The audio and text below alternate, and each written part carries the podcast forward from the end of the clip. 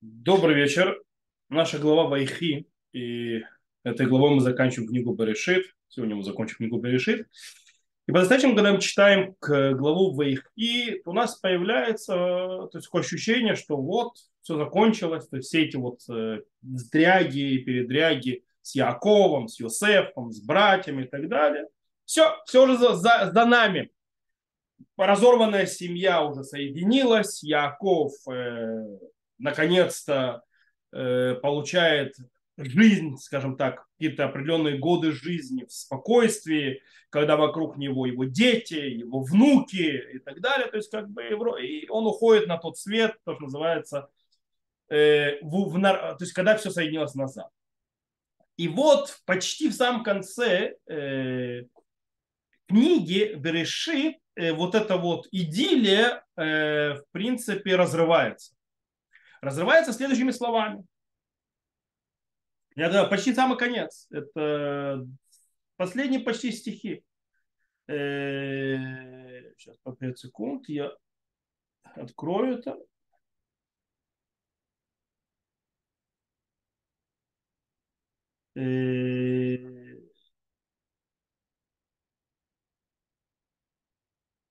И увидели братья Иосифа, что умер отец их, и сказали, может, Йосеф возненавидит нас и воздаст нам на все зло, которое мы сделали ему.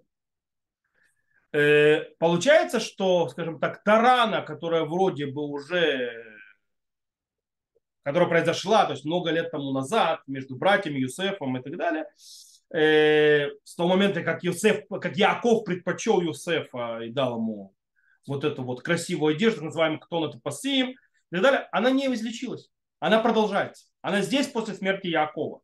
Она возвращается и, в принципе, скажем так, со смертью Якова, именно с его смертью, э, вскрываются все раны, все нарывы, э, которые были. И братья боятся. Боятся чего? Они боятся страшной мести Иосифа.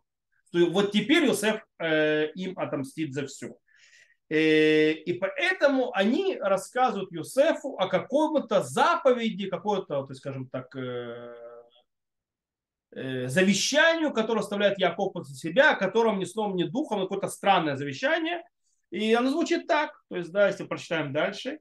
И велели они сказать Юсефу, отец твой завещал перед смертью твоей, говоря, так скажите Юсефу, прости, молю тебя вину братьев твоих и грех их, хотя они сделали тебе хотя не сделали тебе зло. А теперь прости вину рабов Бога Отца твоего. И плакал Юсеф, когда говорили они ему.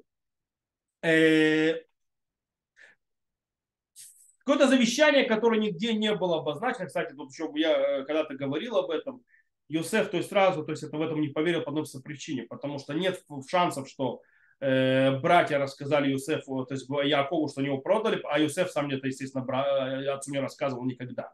Вот. Э, и поэтому он понимает, что что-то нехорошее происходит. То есть, да, поэтому он плачет ко всему, что происходит. И по-настоящему вот это вот завещание странное вызывает вопросы. Причем это вызывает вопросы у многих комментаторов и даже у наших мудрецов. То есть, в принципе, многие комментаторы видят в этом действии, скажем так, попытку хоть какую-то э, братьев, то, что называется, как-то э, приостановить или уйти от всей мощи мести, которая сейчас Иосиф над них э, обрушит после смерти своего отца. И по этому поводу есть даже мидраж, то есть как Рабан Шимон бен Гамлель приводит, Амар Рабан Шимон бен Гамлель, то есть это мидраж Танхума, который говорит, э, велик он мир, как сказан Всевышний, то есть, да, э, сказал вещи в Торе, которых не было. То есть, ради мира. Для чего он это сделал? Ради мира, как, э, то есть, Бекшемет Яков, когда умер Яков, и увидели братья, братья Юсефа, что умер отец их, что они сделали, говорит Мидраш, пошли к Бельге и сказали ей, пойди к Юсефу и скажи ему, а виха цивали пнеймотоли мор, то есть твой отец завещал перед смертью. Бемеулам лоцива Яков, бехоладвари маэлю клюм. Никогда в жизни Яков такого не говорил. То есть, да, это изобретение. Но они сами по себе это сказали. То есть, да, почему это сделали? А Марашбан, сказал Рабан Шимон бен Гамлиэль, дьон миштапех. Смотри, сколько чернил пролилось и сколько сломалось перьев, то есть, да, и сколько было обработано кожи для пергамента, и, и так далее, и так далее, э, научить, э, то есть вещи, которые не было в Торе. То есть даже этого не было. И сколько вокруг этого всего разолилось. Почему? Смотри, насколько велик мир. Что выходит? То есть, смотрите, что объясняет? Э, Рашбак объясняет то, что выходит также из э, стихов, э, что стих завязывает поведение братьев на смерти Якова. Но мы зададимся вопросом, какая связь между смертью Якова и местью Юсефа? И тут очень интересная вещь. Если мы прочтем на иврите, то мы видим очень-очень поразительную вещь. Э, фраза, точнее, слово, которое использует Тора, то есть которым э, выражают свое опасение братьев, э, оно очень интересно. Оно звучит на иврите так. Вейру ахе Йосеф кимета вегем. То есть, да, увидели братья Йосеф, что умер отец. Вейомру лу истемену. То есть, да, лу истемену. Это перевели на русский. Может Йосеф возненавидит нас. Веашеви Шивляну вернет нам и так далее, и так далее. Дело в том, что это слово истемену появляется еще один раз. Первый и последний во всем, э, во всей Торе. И это появляется намного-намного раньше. Это появляется, сейчас вам открою и прочитаю, вы сразу-то угадаете, увидите, где это появляется. В Ястом Исав это Яков. Аля браха шер бирху ави, в йом рисав белебо и крыву ямей эвил ави, в Яков ахи. То есть это слово появляется и возненавидел Исав Якова за благословение, которым благословил его отец, его и сказал, Исав в сердце своем приблизится дни плача по отцу моему, и я убью Якова, брата моего. То есть стих, то есть слово исте, вейстамена, то есть да, и так далее, он, то есть не весна и так далее, а именно вот этот вот фраза, вот это вот слово, а вот этот вот корень шин тав мем, он завязывает две, то есть э, ненависть Исава по отношению к Якову после благословения и как бы ту приписанную ненависть, которую приписывают братья Юсеф. Что мы из этого видим? Мы видим очень интересную вещь. Это открывает нам вообще понимание, что произошло, что, что думают братья, и почему вообще смерть отца. Причем. Точно так же, как Юсе, Иса возненавидел Якова из-за того, что произошло с благословениями, и он готов, то есть, да, когда он убить Якова, после того, как умрет отец. При отце он этого не готов сделать. Когда отец умрет, тогда он это сделает. То же самое получается Юсеф. То есть, да, братья что думают? Что он дождался дождется той смерти отца. Теперь отец умер, теперь никто ничего не становит, я Йосефа отомстить. Э, таким образом, получается, что тот мир, который был между братьями э, много-много лет, то есть после того, как открылся им Юсеф, это, э, до смерти Якова, он был, скажем так, э, не настоящий. Э, братья не очень верили то есть, всем тем хорошим словам, которые сказал Юсеф и всей этой заботе, которую он окружил и так далее, и их, они э, показывали с точки зрения братьев не широту души и сердца Исева, Иосиф, а его лицемерие. Он, то есть, лицемерил до смерти отца. Поэтому, то есть, э, и по их мнению, Юсеф ничего не забыл и ничего не простил. Он дождался, он ждал. Поэтому понятна реакция братьев, которые приходят и вернемся назад к нашей главе, то есть и говорят, то есть да, что они говорят, э, и пошли и сами братья его и пали перед лицом его и сказали, вот мы рабы тебе. То есть представьте, если они предлагают себя стать рабами, представляете, что они думают, что с ними сделает Юсеф. Если бы стать рабами, намного лучше. Э, окей. То есть здесь у них, то есть они, в принципе, получается, думают, что Юсеф будет вести себя, как их дядя вел когда-то. Вопрос, почему? Почему они так думают? Что происходит, то есть почему это прорывается после смерти отца, то есть это мы уже поняли. Но что привел изначально братьев так думать после стольких лет? Дело в том, что давайте нам вспомним. Как братья запомнили Юсефа? Когда они его последний раз видели, перед тем, как они с ним встретились снова. Они его запомнили молодым, то есть, да, и заносчивым, который над ними, над всеми возвышался, который постоянно был заносчивый, рассказывал, то есть, вот про свои сны и так далее, и так далее, папец давал их. То есть, они вот таким помнят. Таким они его продали. Э, они совершенно ничего не знают про все те ямы, в которые попал Юсеф, перед все эти бездрязки, которые он перешел, включая тюрьму, включая все, и какой процесс внутренне прошел Юсеф, и насколько он изменился, и кем он стал, когда они его встречают снова. Проблема в том, что когда они встречают снова Юсефа, перед ними стоит кто? Перед ними стоит снова заносчивый правитель, которых обвиняет в пустых обвинениях, которые никогда не делали.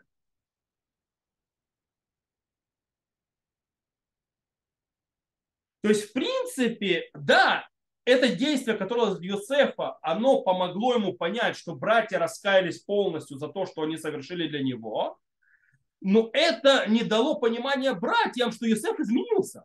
Они оставили заносчивого, то есть юнца, и встречают мужика, который имеет огромную власть, и он точно такой же заносчивый, который готов, называться, обвинить чем угодно. То есть он у них не изменился в их лице. Более того, Братья не знают, что Юсеф хотел свой вот это планом таким вот сложным. Но то, что ему, э, что, что им понятно, что то, что остановило его, есть, э, то есть его что-то остановило, и это то, что остановило, он готов это продолжить потом. А что его остановило? Можно увидеть четко из э, речи, то есть той речи, которую мы читали в главе Вайгаш. Э, в речи Якова, как, почти, прощения, речь Иуды, когда он пытается защитить Бнениамина. И в этой речи он несколько раз повторяет одну и ту же аргумент перед правителем Египта, которого он еще не знает. Какой аргумент? Что действия этого египетского правителя в конце концов убьют их, его, их отца. То есть э, он это повторяет раз за разом. То есть если, то есть, э, потому что если оставит, то есть он говорит, отрок отца, отец умрет. И он объясняет, что, то есть, что он сказал, что если вы заберете этого отрока, то есть Бениамина и так далее, если что случится, вы э, вернете мою седину, то есть называется преисподнюю в, э, и так далее. Он постоянно повторяет, и он говорит, если я приду, Иуда без отрока, то есть без Бениамина, то душа я, отца завязана на душе его. То есть он несколько раз повторяет одну простую же идею. Он умрет. Если он то есть не вернется, то, что продолжается сейчас, отец умрет. Э, таким образом, то, что остановил Иосиф, то есть в принципе получается, по мнению братьев, не высчитал, не просчитал нас по-настоящему, э, что его и, э, то, что он делает, приведет в конце концов к смерти любимого отца. По этой причине он все замораживает. То есть, да, то есть с точки зрения братьев, то есть он им сначала обвинил в пустое обвинение, что они э, какие-то разведчики. Потом подкидывает ему ту чашу. Они понимают, что он подкидывает чашу, потому что Бениамин не мог украсть. Э, поэтому Иуда подходит к нему. То есть, в принципе, он пытается что-то с ними сделать. То есть, да, и то, что остановило, это смерть отца.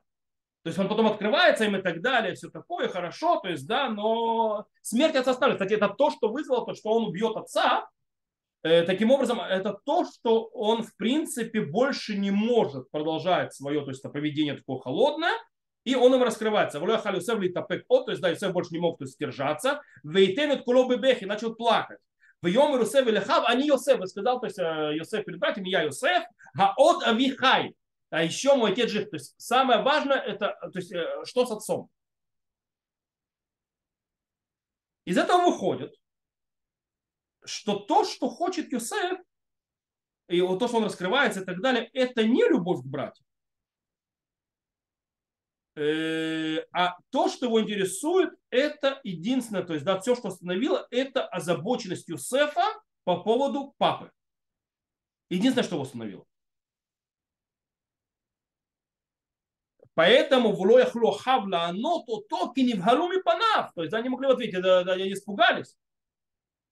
Э, получается, что слова утешения, которые говорит Юсеф братьям, какие, то есть, да, сказал Юсеф братьям, то есть, да, не вы продали меня в Египет, то есть так далее, они не более того, что не успокаивают братьев, подливают масло в огонь их подозрениям. Он говорит, «Вайомер Юсеф Ахем, ашир махартем ути Мицраем, веата аль теацву валихерья бейнехем, ки махартем ути киины кили михья шалахтани луким лефенехем». То есть, да, он говорит, и сказал Юсеф, э, вы, то, что, то есть, э, своим, то есть, которого продали, то есть, я брат ваш, которого продали в Египет, и сейчас не, не печальтесь и так далее, то есть, не ждитесь, в глазах ваших, ибо продали меня, ибо для продолжения жизни вашей, то есть, чтобы вы жили, то есть, послал меня Всевышний сюда. То есть Юсеф не только им не мстит, а что он им говорит, что он даже не собирается им мстить, он э, заботится о том, что вот эта вот история, которая произошла с продажей и так далее, не приведет их к печали и расстройству. То есть, знаете, насколько человек чувствительный, это просто невозможно поверить. Его на данный момент волнует, чтобы они не переживали. То, что вы продали, чтобы вам то есть, не, не было проблем от того, что вы думаете, что вы мне продали. Вау, то есть, да. Неудивительно, что братья им просто не верят. Потому что нигде тебя не трогает. Что такое называется с такой душой, чтобы мы ничего даже не, не переживали по этому поводу.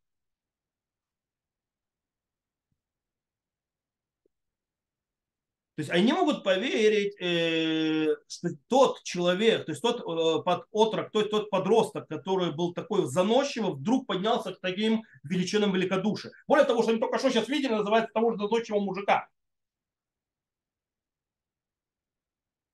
То есть вроде ничего не изменилось. Более того, смотри, что происходит дальше. Дальше происходит интересный момент. Когда мы читаем «Виеполь аль цаваре биньямин ахи вияв, вебимин бахаль цаварав». То есть, да, и упал на Э, шею Бениамина брат свой заплакал, Бемин, то есть плакал, то есть на его шее. То есть, да, это встреча их. Вы на шекли холехав, я векалехем, вахрехем дибро хавито. То есть и упал на, то есть и поцеловал каждого из братьев, плакал на них, и после этого говорил с братьями. Обратите внимание, братья его не плачут на нем. То есть, э, то есть симметрия э, между Йосефом и, и Бениамином, которые падают друг другу на шею, плачут, очень четко почувствую, подчеркиваю, называется холодное, такое, скажем, очень холодное отношение братьев плачу Юсефа. Почему? Кстати, этот плач впервые им и заселил э, подозрение в их сердце, скорее всего. Почему? Дело в том, что во всем Танахе нигде не описывается больше падания на шею пла- плача, кроме встречи Исава и Якова когда Исав падает, то есть обнимает за ше, на шею то есть Якова и плачет. И тут то же самое происходит.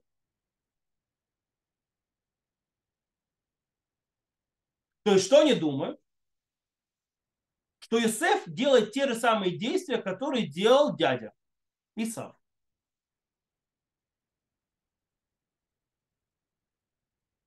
Поэтому кстати, какое наказание себе говорят братья?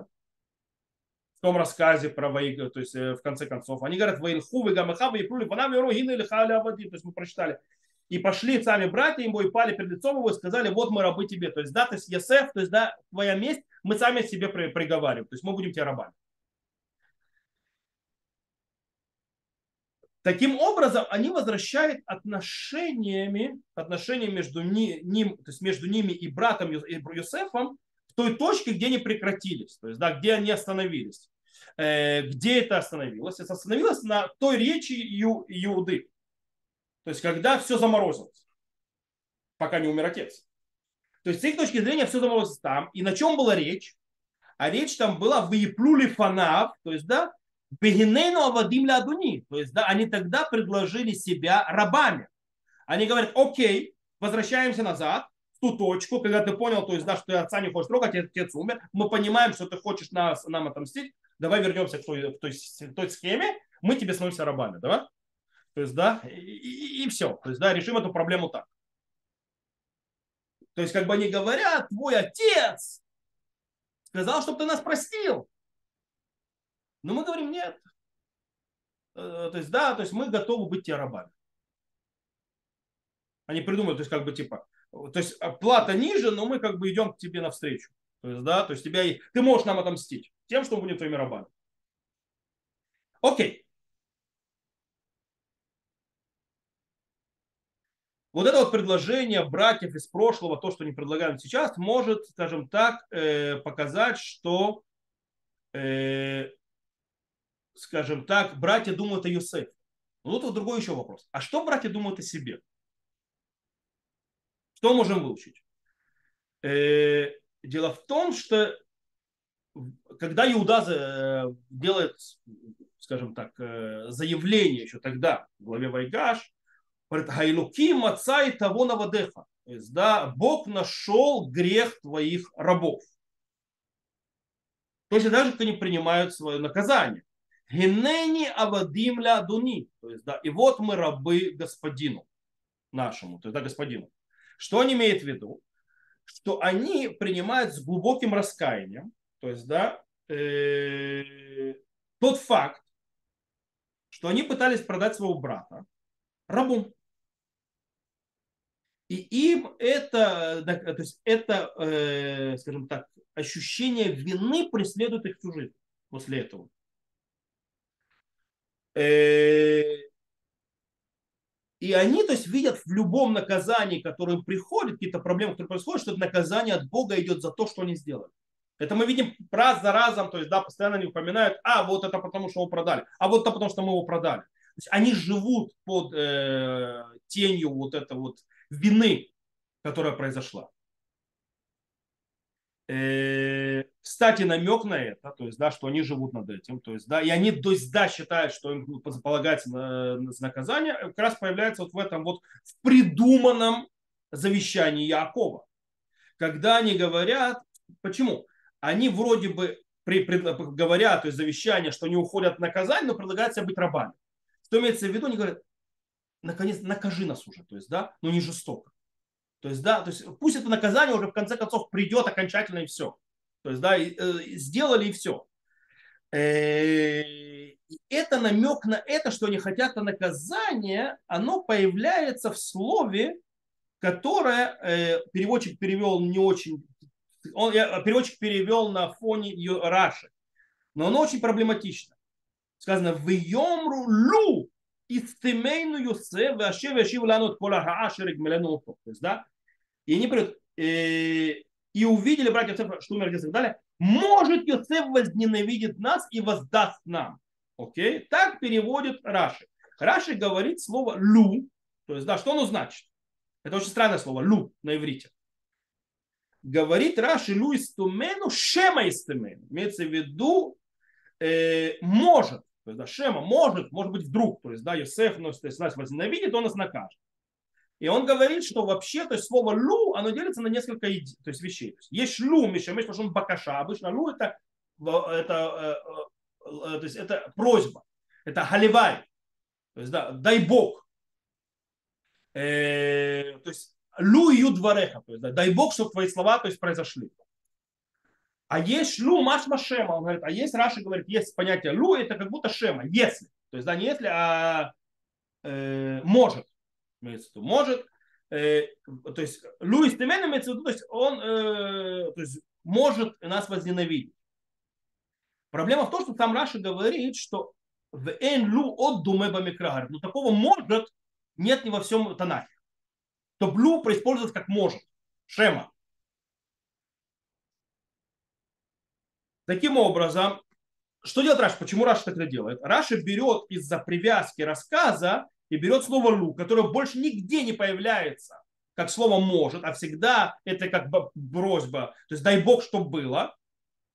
И из-за того, что то есть, как бы ему кажется, здесь не подходит, он запихивает и изменяет его на может он вас не возненавидит.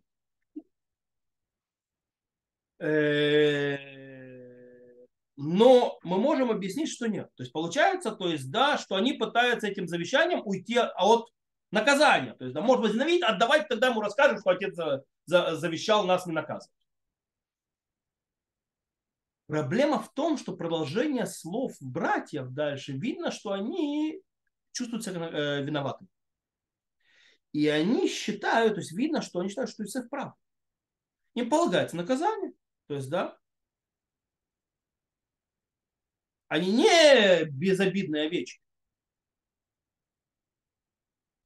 Почему? Потому что они сами объясняют свои слова. Если вы прочитаете, что они говорят на иврите, то есть, да, они используют слово пеша, хет, раа, то есть, да, то есть э, преступление, проступок, э, зло, которое они принес, Они сами это называют этими словами. То есть они считают, что если Юсеф накажет, это по делу. То есть у него есть полное право их наказать. Таким образом, скорее всего, слово «лу» в этом случае оно появляется действительно в двух и его ипостасях, двух его пониманиях.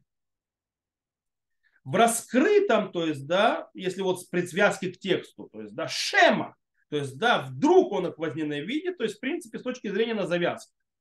Но с другой стороны, на вскрытом, то есть, скажем так, не, не на а то, что внутри, его можно перевести «аливай».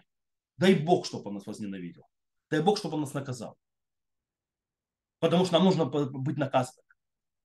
С одной стороны, они говорят, может, а с другой стороны, они говорят, дай Бог, чтобы он наказал. И это действительно, то есть, да, э, потому что братья никогда не были наказаны за, свое, за свой проступок.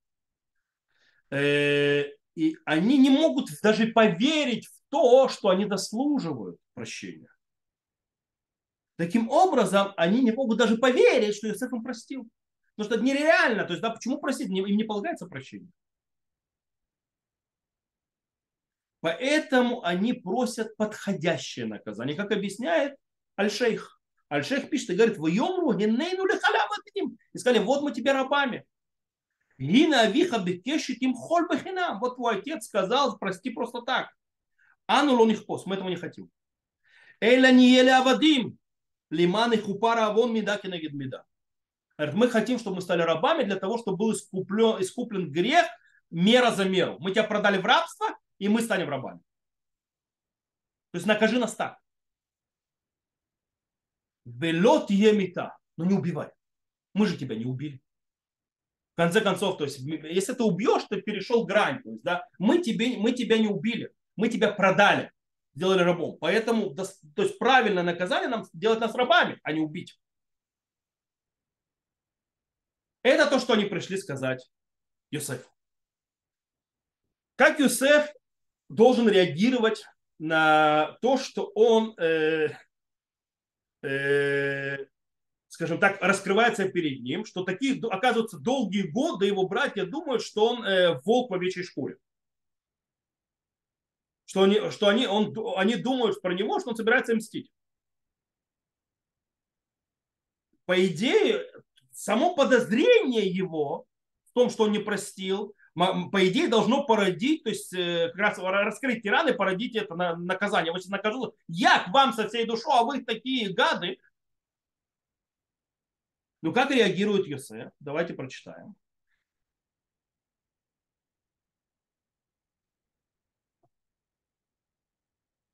Говорит Юсеф, и сказал Юсеф, не бойтесь. Кстати, во-первых, Юсеф заплакал, то есть, да, э, и плакал Юсеф, когда говорили ему. И потом дальше сказал им Юсеф, не бойтесь, ибо разве на месте Бога я? Вот вы умышляли против меня зло, но Бог совершил к добру, чтобы сделать то, что ныне есть, чтобы сохранить жизнь многочисленному народу. А теперь не бойтесь, я буду кормить вас и малюток ваших. И он утешал их и говорил по сердцу их. Как мы сказали, братья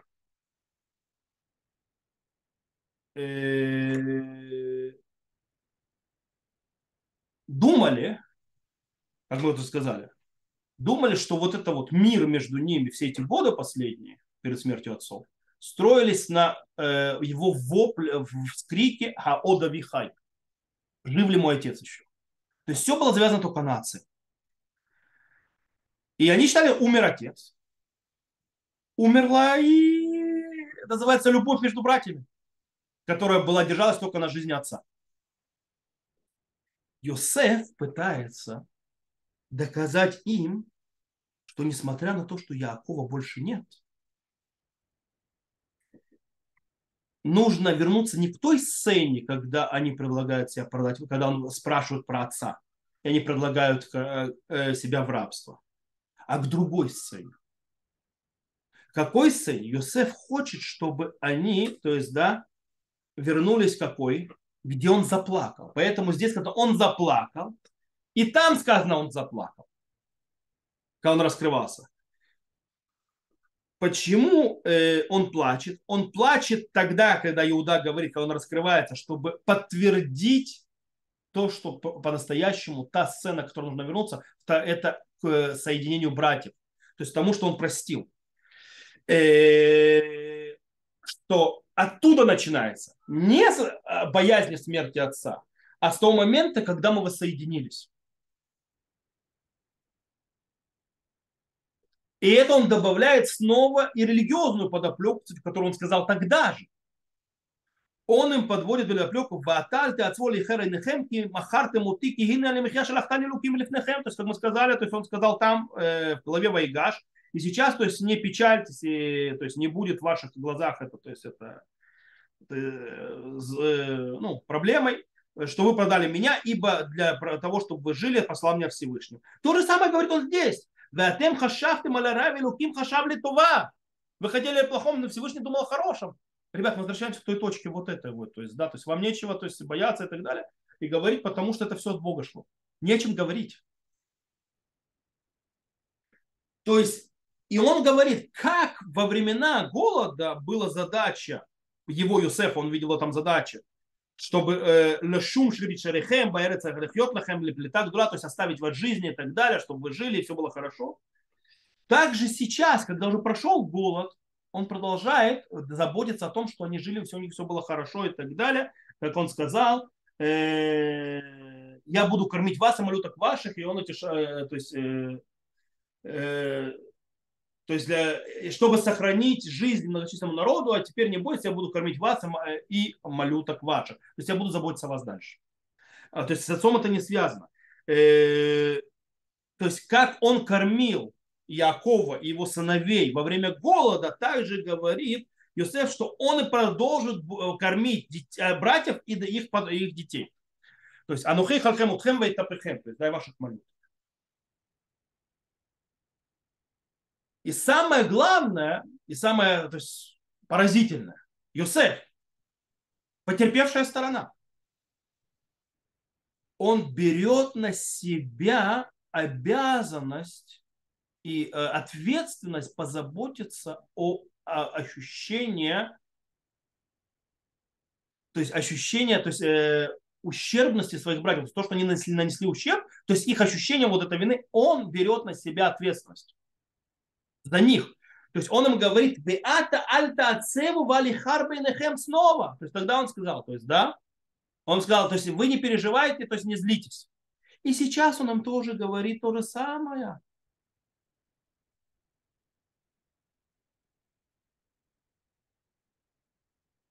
И он утешал их и говорил им по сердцу их. И это то, что он сказал им тогда, когда он их отправил, даже он напоминает им, когда он их отправил из Египта первый раз, он говорит, сказал, что он альтир газубадерах. То есть вы не спорьте в пути, то есть не переживайте. Это еще до того, как привели Бенемин. И сейчас он тоже вейнахем утам вейдабер либан, то есть он их утешал и говорил к сердцу. Братья были уверены, что со смертью Якова раскроется истинное лицо Юсефа. И оказались правы. Действительно раскрылось истинное лицо Юсефа. Они так не думали. Они думали, что истинное лицо заносчивый брат, который помнит все, который по справедливости может наказать далее. Нет.